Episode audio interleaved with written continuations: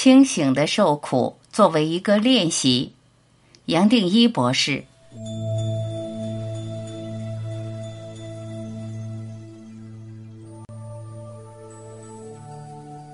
人生大大小小的失落，我们每一个人都经历过，而且通常很难走出来。我想再跟大家分享一次，把前面所谈的接受反弹与奉献痛苦两个观念作为一个练习来分享。这个方法相当有效。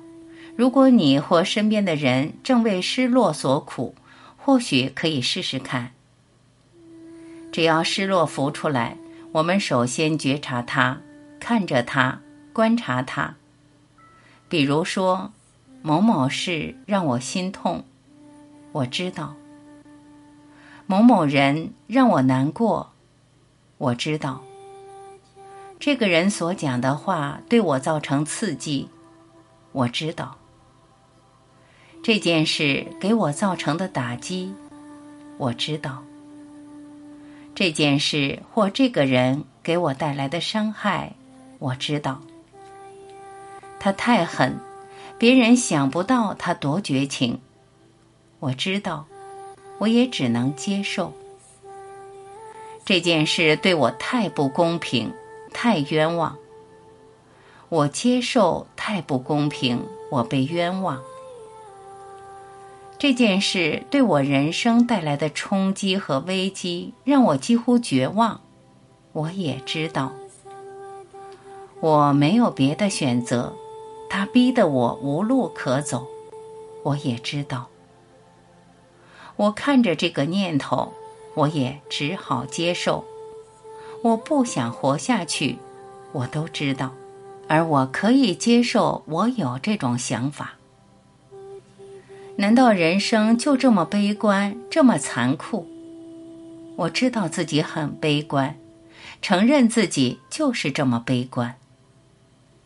我很挣扎，夜里总是惊醒，没有人知道我多难过。我知道，我可以接受这个难过。我不可能接受这些话，也不可能原谅。我接受。不可能接受，也接受不可能原谅。这种练习让我更难过。好吧，就知道自己更难过，知道自己没办法忍受。这些话让我反弹更大。我接受，我就是反弹。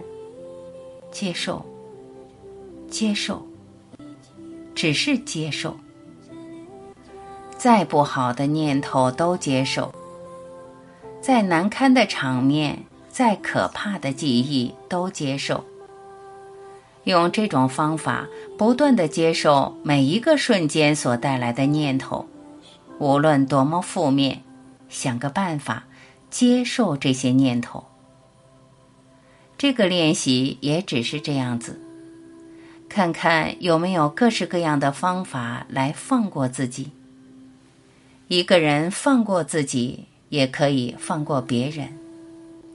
接受反弹是清醒受苦很重要的一部分。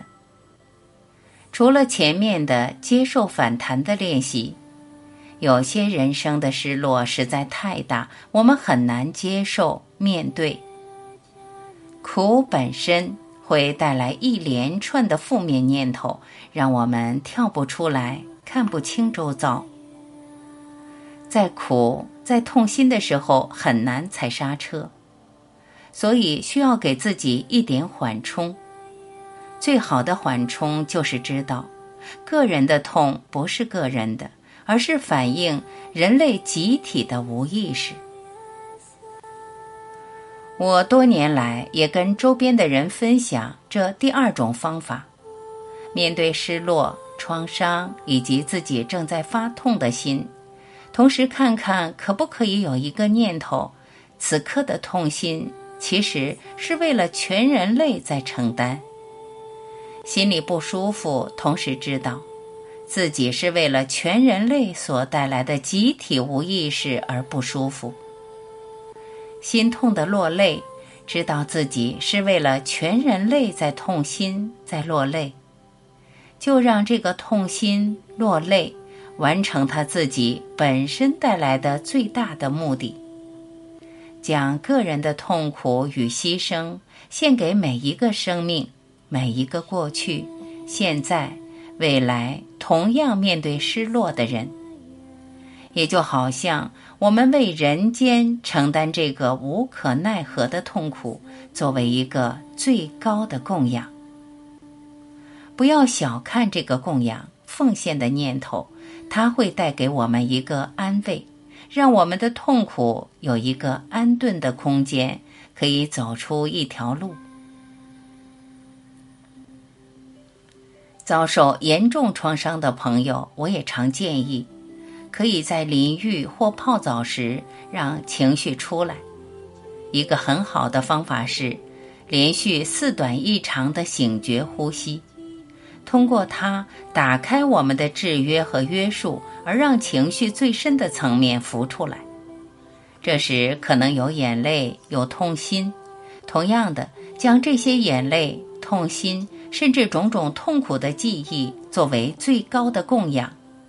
带着这样的念头，就让我为人间承受这个痛苦，通过我的痛苦，希望能释放其他人的痛苦。你可以用自己的话，只要诚恳，带着交托，供养全人类的心意，这就是一个练习。每个人都可以试试看，只要这么做，就可以给自己带来安慰，也让苦，甚至对苦的反弹。得到一个神圣的空间。摘自《神圣的你》练习。